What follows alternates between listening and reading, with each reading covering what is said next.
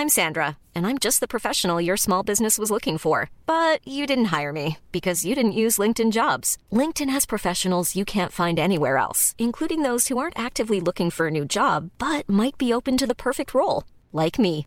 In a given month, over 70% of LinkedIn users don't visit other leading job sites. So if you're not looking on LinkedIn, you'll miss out on great candidates like Sandra. Start hiring professionals like a professional. Post your free job on linkedin.com/people today. Nous sommes en guerre. Moi, moi, je, personnellement, je m'étouffe. Accélère Accélère Ils sont aux ordres du pognon Faut laisser la star tranquille.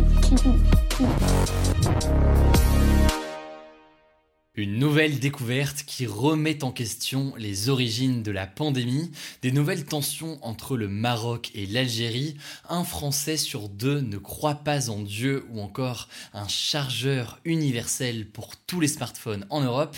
Salut c'est Hugo, j'espère que vous allez bien, plein de sujets différents aujourd'hui, vous l'aurez compris, et comme chaque jour donc du lundi au vendredi, on est parti pour un nouveau résumé de l'actualité du jour en moins de 10 minutes. Alors on commence sans plus tarder avec le sujet à la une aujourd'hui, on va parler d'une découverte de l'Institut Pasteur sur des chauves-souris au Laos en Asie. Une découverte qui pourrait constituer une avancée majeure dans la recherche sur les origines du Covid. En fait, des chercheurs de l'Institut Pasteur ont analysé pendant plusieurs mois 645 chauves-souris dans des grottes au nord du Laos, donc près de la frontière chinoise. Ils ont en l'occurrence découvert trois coronavirus très proches du SARS-CoV-2, le virus donc responsable du Covid dont l'un d'entre eux qui est l'un des plus similaires jamais analysés jusqu'ici. C'est donc une découverte qui est assez importante, mais là ce qui est en plus assez impressionnant, au-delà du fait qu'il ressemble énormément au virus du SARS-CoV-2, c'est que euh, les coronavirus observés sur ces chauves-souris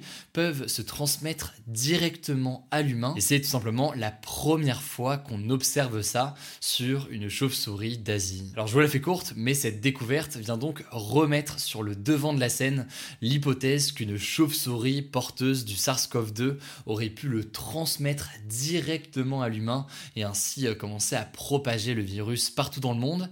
Après, c'est pas la seule hypothèse sur l'origine de la pandémie, il y a d'autres hypothèses qui sont toujours actuellement en débat. Alors je vous la fais courte, mais parmi les hypothèses, on a l'hypothèse d'une transmission du virus à l'homme, euh, non pas directement par la chauve-souris, mais par l'intermédiaire entre les deux d'un autre animal. Le pangolin par exemple a été euh, évoqué pendant longtemps.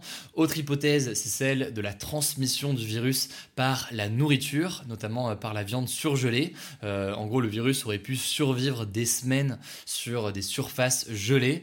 Euh, c'est ce que défend notamment pas mal la Chine, mais c'est peu probable selon l'Organisation mondiale de la santé.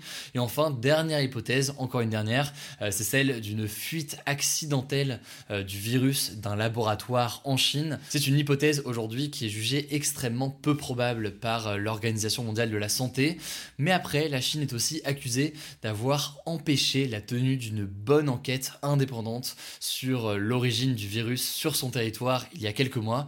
Et donc certains jugent qu'on n'a pas assez d'éléments euh, pour creuser suffisamment cette hypothèse d'une fuite accidentelle du euh, virus en laboratoire. Bref, ça me semblait donc assez intéressant de vous parler de cette découverte de l'Institut Pasteur qui soulève donc pas mal de questions, même s'il y a encore des zones d'ombre, notamment parce que là les chauves-souris ont été observées au Laos et donc on reste quand même à près de 2000 km euh, de la Chine. Mais voilà, ça reste quelque chose d'intéressant et d'assez complexe, donc si vous voulez euh, plus d'informations, je vous mets des liens directement en description.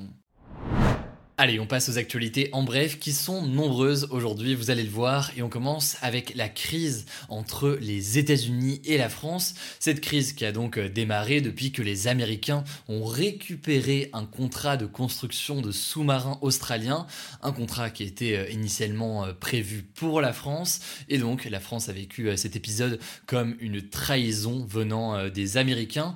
Alors hier, le président américain Joe Biden et Emmanuel Macron se sont appelés tous les deux et ils ont très clairement joué la carte de l'apaisement et de la réconciliation, ce qui a été euh, salué par euh, certains mais aussi critiqué par d'autres. En effet, Jean-Luc Mélenchon ou encore euh, Marine Le Pen ont dénoncé une forme de capitulation du président français selon eux qui n'aurait pas été assez dur avec les Américains sur cette affaire. Alors la deuxième actu, elle concerne une déclaration assez polémique d'une personnalité importante de la gauche en France.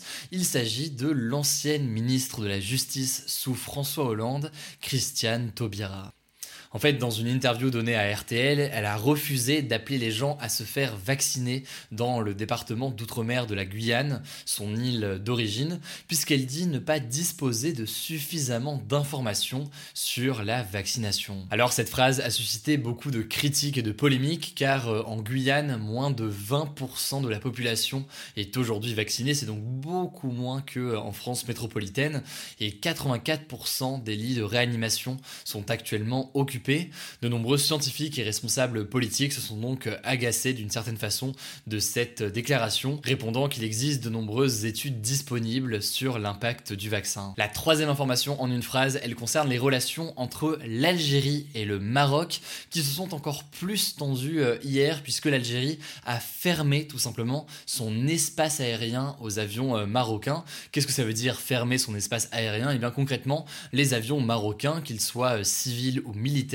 ne peuvent plus passer au-dessus de l'Algérie.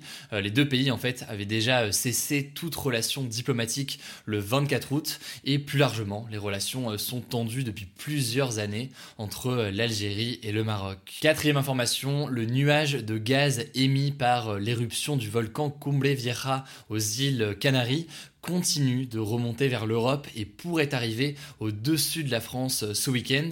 Le risque, c'est qu'il y ait des pluies euh, acides, donc euh, des pluies rendues plus nocives par les gaz. Mais selon un expert de l'agence météorologique européenne Copernicus, ce nuage de gaz n'aura que des effets probablement très faibles en France. Donc a priori, pas d'inquiétude. Il pourrait y avoir un impact, mais un impact pas du tout important ou nocif sur la santé, selon donc l'agence météorologique européenne Copernicus. Cinquième information, c'est une étude. Aujourd'hui, plus d'un Français sur deux ne croit pas en Dieu, selon une étude réalisée par l'Institut de sondage IFOP. C'est donc plus d'un Français sur deux, alors qu'il y a 10 ans, c'était seulement 44% des Français qui ne croyaient pas en Dieu. Les Français les plus croyants, c'est principalement les plus âgés, avec les 65 ans et plus. Euh, ils sont 58% à croire euh, en Dieu. Après, l'étude ne donne pas les raisons sur ce recul, et on pourrait en parler pendant longtemps, c'est assez intéressant comme, comme sujet. Mais en tout cas, c'est un recul qui est euh, constant depuis 1947, euh, puisque euh, cette année-là, en 1947, donc, ils étaient 66% à croire en Dieu. Alors la dernière info de ça bref, c'est plutôt une bonne nouvelle. Et je vous l'ai dit, ces derniers jours, on essaie de remettre systématiquement quand même des bonnes nouvelles à la fin de ces actus, parce que autrement l'actualité pas forcément la plus, comment dire, la plus positive au quotidien. La bonne nouvelle, c'est quoi? Eh bien, l'Union européenne va proposer une loi pour imposer un chargeur universel pour tous les smartphones et toutes les tablettes, etc. d'ici euh, à 2024. Euh, l'idée étant a priori d'imposer euh, l'USB-C. Donc c'est pas ce que vous avez sur l'iPhone aujourd'hui, mais c'est ce que vous avez sur les derniers MacBook ou encore sur les iPads ou encore sur les beaucoup de smartphones Android aujourd'hui.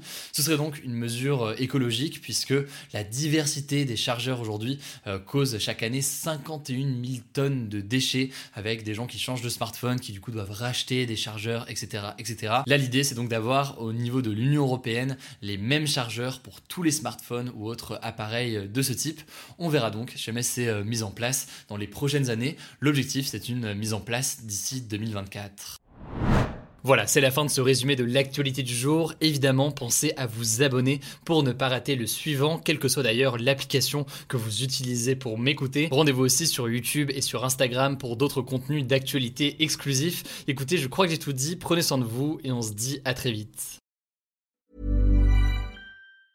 Mom deserves the best, and there's no better place to shop for Mother's Day than Whole Foods Market. They're your destination for unbeatable savings, from premium gifts to show-stopping flowers and irresistible desserts. Start by saving 33% with Prime on all body care and candles. Then get a 15-stem bunch of tulips for just $9.99 each with Prime. Round out Mom's menu with festive rosé, irresistible berry chantilly cake, and more special treats. Come celebrate Mother's Day at Whole Foods Market.